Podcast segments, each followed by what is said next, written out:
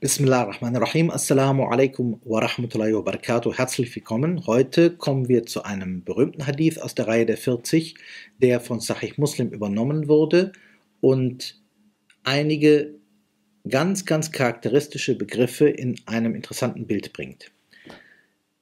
Im gesamten Text, es beginnt eigentlich mit der Reinheit, At-Tuhur, geht dann über zu den Lobpreisungen, Alhamdulillah, Subhanallah, dann zu den Handlungen wie Salah und Zakah und dann zu Haltungen wie die Geduld oder die Ausdauer, As-Sabr, dann mit der Haltung des Korans, dass der Koran äh, als Beleg oder als Argument für oder gegen den Mu'min äh, aufsteht und das bezieht sich auf den jüngsten Tag. Und dann heißt es, alle Menschen gehen morgens hinaus und verkaufen ihre Seele. Das ist auch ganz richtig übersetzt. Das bedeutet, dieser Hadith hat eine große Bedeutung für alles, was sich gegen Ende der Zeiten zum jüngsten Tag hin ereignet. Es gibt äh, Kommentare, die deutlich machen, dass dieser Hadith so gemeint war, je weiter die Zeit voranschreitet, desto weniger werden sich die Muslime an diese Dinge halten. Und wenn der jüngste Tag immer näher kommt, dann ist es so, dass der Mensch immer mehr morgens sich verkauft und abends zum Teil die Ernte nicht mehr einbringen kann. Es ist auch im Kontext zu sehen, dass es heißt, wenn der jüngste Tag insofern näher gerückt ist, als die großen Zeichen anbrechen, dann ist es so, dass jemand, der seinen Iman und seinen Islam verloren hat, ihn nicht wiedergewinnen kann. Das ist dann typisch für das Schließen der Tore der Reue gegen äh, Beginn der großen Zeichen.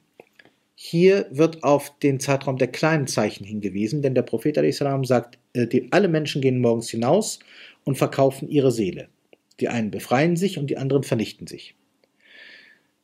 Die meisten Kommentatoren sehen diesen Hadith im Bereich der jüngsten, des, der kleinen Zeichen des jüngsten Tages und deswegen verstehen sich auch die Dinge, die vorher genannt werden, als die Zeichen der Rettung. Also auf gut Deutsch, es gibt die Zeichen der Rettung, die werden hier im Hadith beschrieben. Und dann wird beschrieben, wie die Menschen, indem sie sich daran halten oder nicht, sich retten oder sich selbst in die Vernichtung begeben, imanmäßig betrachtet. Beginnen wir langsam. Der Hadith hat mehrere Besonderheiten. Er beginnt mit At-Tuhuru Shatrul Iman.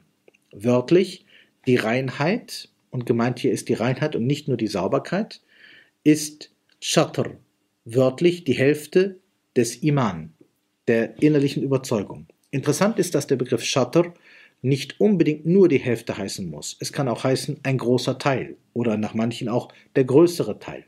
Das ist darum auch sinnvoll, denn es werden hier mehr als zwei Aspekte aufgeführt. Kurz gesagt, immer wenn im Hadith der Begriff Shatr oder manchmal auch der Begriff Halb, Nusf vorkommt, deutet das darauf hin, die Sache, die hier beschrieben wird, ist eine äußerst wichtige, nicht immer ist es rechnerisch die Hälfte. Würden wir alle Überlieferungen aneinanderreihen, in denen von Shatrul Iman oder Nusf al-Iman die Rede ist, würde sehr viel mehr als ein Ganzes rauskommen.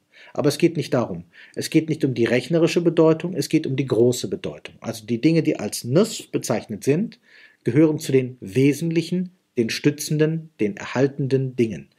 Wenn hier also steht, Atuhuru Shatrul Iman, mit diesem Begriff, dann heißt das, die Reinheit ist ein sehr wesentliches und unverzichtbares Kennzeichen des Iman. Heißt umgekehrt, wenn jemand sagt, dass er Mu'min ist und kümmert sich um die Tahara nicht, das kann nicht zusammenpassen. Die Tahara ist also unbedingt notwendig für Iman. Und wiederum mit dem Iman beginnt ja alles. Ohne den Iman gibt es auch keinen Islam. Das heißt, wenn ich keine Überzeugung habe bezüglich Allahs und des jüngsten Tages, wie der Koran es immer wieder betont, im Sinne, man amana billahi wal yawmil akhir, wenn ich das nicht habe, dann äh, brauchen wir über Islam nicht zu sprechen. Somit sagt der Hadith eigentlich, wir beginnen mit dem, womit alles beginnen muss, mit der Reinheit. Und es ist die Reinheit und nicht die Sauberkeit, die hier gemeint ist. Das bedeutet auch die aufrichtige Hingabe und die Reinigung von allen Dingen, die der Bezeugung Allahs, seiner Einheit und der Anerkennung des Propheten, des Propheten Muhammad a.s. zu widersprechen. Das heißt, wenn ich mich hier ganz gewidmet habe, habe ich meine Absichten und mein Innerliches rein gemacht. Das ist das Mindeste, was hier gemeint ist. Dann geht es weiter. Es heißt, Alhamdulillah, preise Allah, füllt Al-Misan auf. Was ist hier gemeint? Eigentlich bedeutet es nicht nur, dass ich spreche Alhamdulillah, sondern es bedeutet zunächst einmal die Haltung zu haben, dass ich Allah für alles danke, was ich als gut erachte. Hier kommen viele Hadithe hinein, wie zum Beispiel in der, äh, in der koranischen Nennung, und würdet ihr die Ni'am, die Gnadengaben Allahs aufzählen wollen, ihr würdet sie nicht aufzählen können. Gemeint, es gibt genug Grund zu danken. Die Tatsache, dass ich einen vollständigen Körper habe, dass ich in meinem Zustand bin, ich zum Beispiel konkret, dass ich hier sitzen kann ohne Furcht, ohne Hunger, ohne Angst, in sauberer Kleidung, ist dankenswert genug. Dass ich meine Augen habe und sehen kann, ist ein Grund dankbar zu sein. Jetzt erkennt man, was herauskommt. Die Waage ist die Waage am Tag des jüngsten Tages. Auf dieser Waage wird ja auch abgewogen, womit ich mir Lohn erworben habe. Das bedeutet, wenn ich dankbar bin, und dankbar wird hier in einem weiteren Sinne im Hadith verstanden, dankbar in meinen Überzeugungen, dankbar in meinem Handeln, dankbar in meinem Bewusstsein, dann bekomme ich dafür Lohn. Deutlich wird gesagt im ehrenwerten Koran, dass die, die Shukr, Dank zeigen, die Allah danken und Allah lobpreisen für das, was er ihnen gegeben hat, dass die einen besonderen Rang im Paradies innehaben. Will sagen, der Prophet sagt hier, wenn du in diesem Sinne Alhamd zeigst, dann werden die Waagschalen der Gerechtigkeit am Tage, wo alles bewogen wird, aufgefüllt. Das bedeutet, hier hat dann das Negative gar keinen Platz. Bin ich dankbar in diesem Sinne, dann treibt das einen großen Teil der schlechten Handlungen einfach fort. Mein Hamd besiegt die negativen Dinge, sodass mein Hamd, meine Lobpreisung, mein Dank die Waagschalen der Gerechtigkeit erfüllt und die Abwägung am Tag des Gerichts erfolgreich für mich ist. Das bedeutet das. Wenn es heißt Tamla ul Misan, es füllt die Waage auf. Das ist ganz wortwörtlich gemeint. Auch hier merkt man, hier ist eigentlich wieder etwas Jenseitiges, also Tag des Gerichts gemeint. Dann kommt der nächste Teil, was Subhanallah und die Lobpreisung Allahs. Die ist etwas Besonderes. Es heißt auch, und die Lobpreisung Allahs und Alhamdulillah und das, ähm, das Danken Allahs, das Lobpreisen Allahs als Dank, füllen beide auf, was zwischen dem Himmel und der Erde ist. Was ist hier gemeint? Wenn ich sage Alhamdulillah, dann preise ich Allah, aber ich gehe von mir und meiner Lage aus, denn es muss ja etwas gewesen sein, was mich dazu bringt, dankbar zu sein und daraufhin Allah zu preisen. Es ist ein Lobpreis zum Dank. Subhanallah jedoch ist unabhängig von Ergebnissen. Wenn ich sage, Subhanallah, hochgepriesen und rein ist Allah, dann betrachte ich Allah und seine Eigenschaften und was äh, ihn ausmacht und das ist völlig unabhängig von meinem Handeln und dem, was ich bekommen habe. Wenn ich zum Beispiel sage, Alhamdulillah, dann kann ich hinzufügen, Alhamdulillah für das, was er mir gegeben hat oder wovor er mich bewahrt hat. Aber ich sage, Subhanallah, wie gewaltig ist er doch in seinen Eigenschaften und seiner Macht. Das heißt, Subhanallah bezieht sich relativ unabhängig von dem menschlichen Handeln auf Allah selbst und Alhamdulillah setzt eine Beziehung zwischen dem, wie Allah an mir gehandelt hat oder mir eine Bedingung setzt. Jetzt kann man sich vorstellen, eigentlich ist das ein Wortspiel. Es wird gesagt, Alhamdulillah fügt, füllt die Wagen auf, nämlich die Waagschalen, dass kein Platz mehr bleibt. Und jetzt kommt eine andere Waage. Es ist nämlich eigentlich so, es heißt Alhamdulillah und Subhanallah füllen beide auf, was zwischen Himmel und Erde ist. Das ist eine andere Art von Waage. Das bezieht sich darauf, der Lobpreis erfüllt alles, was zwischen Himmel und Erde ist. Und wenn nichts anderes mehr hineinpasst, dann wird auch nichts anderes mehr abgewogen. Noch einmal, wenn ich das auf den jüngsten Tag beziehe und sage, was kann dort hineinkommen, dann sagt der Prophet im Grunde, mit Alhamdulillah verdrängt dieser Lobpreis alles Negative, was am jüngsten Tag erscheinen könnte. Wenn ich sage Alhamdulillah von meiner Seite aus und es verbessere mit Subhanallah und Allahs Allah Preise, unabhängig vom Handeln und dem Ergebnis, was mich angeht, dann wird alles aufgefüllt, was zwischen Himmel und Erde ist.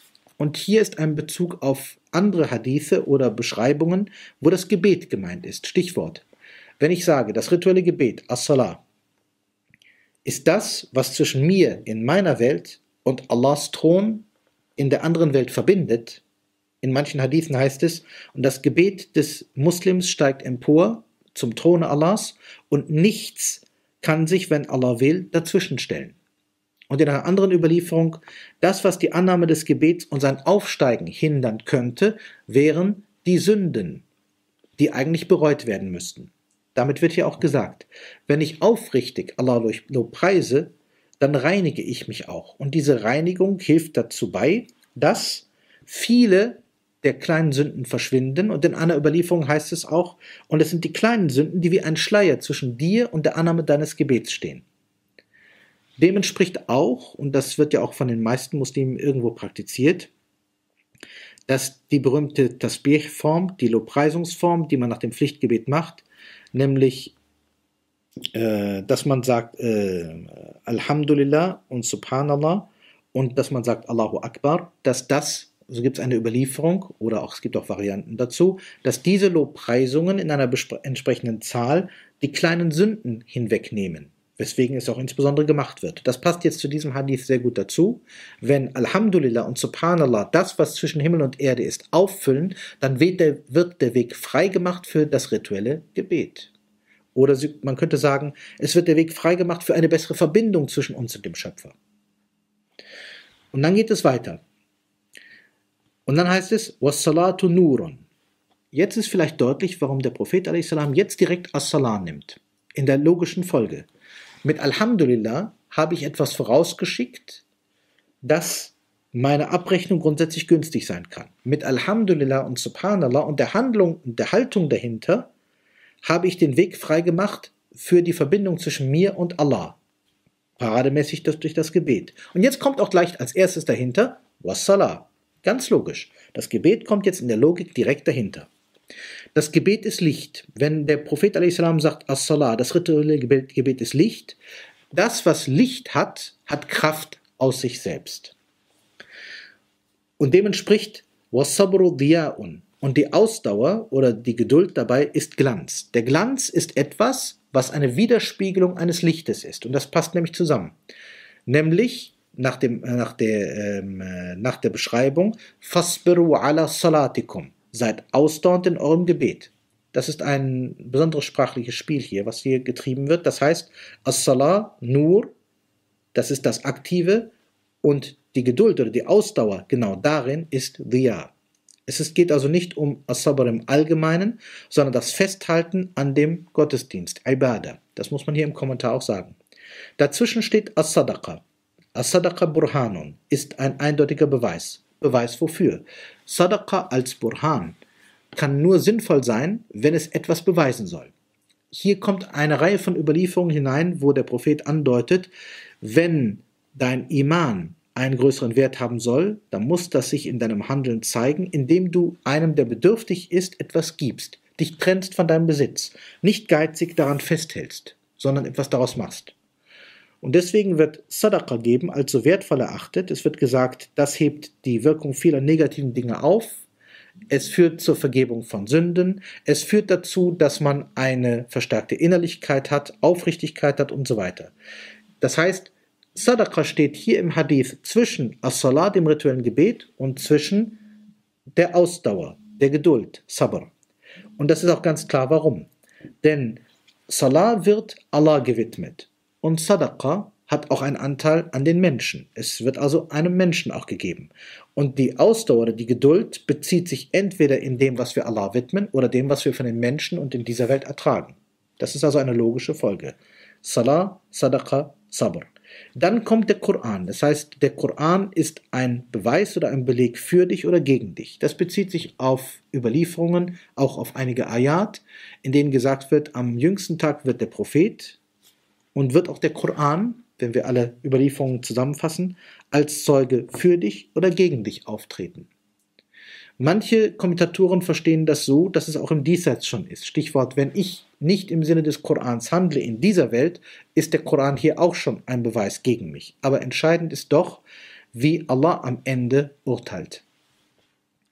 Und dann heißt es, Kullu nasin yardu. Alle Menschen ziehen morgens hinaus. Das bedeutet auch, es gibt keinen Menschen, der nicht in irgendeiner Art und Weise handeln und beurteilbar sein muss.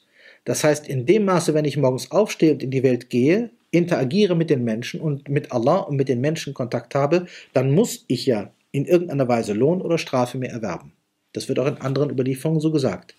Und so heißt es dann, er verkauft seine Seele. Das bezieht sich darauf, wie auch im Koran beschrieben, eine jede Seele ist entweder so, dass sie Muqtasidun hat, das heißt, es ist jemand, der nur etwas beabsichtigt kurzfristig, oder Zalimul nafsihi. Es ist ein Mensch, der gegen seine Seele Unrecht verübt, weil er ihr nämlich schadet durch sein Handeln, oder es ist jemand, der Mutma'in, ganz und gar innerlich zufrieden ist und so weiter und so fort. Die Zustände der Seelen sind sehr unterschiedlich. Und dann wird gesagt, und so gibt es solche, die sich durch ihr Handeln, ihre Überzeugung befreien, gemeint im Sinne der Beurteilung am jüngsten Tag und auch der Zufriedenheit Allahs im Diesseits. Und es gibt solche, die sich in die Vernichtung hineinreiten. Das ist das Wesentliche bei diesem Hadith. Assalamu alaikum wa rahmatullahi wa barakatuh.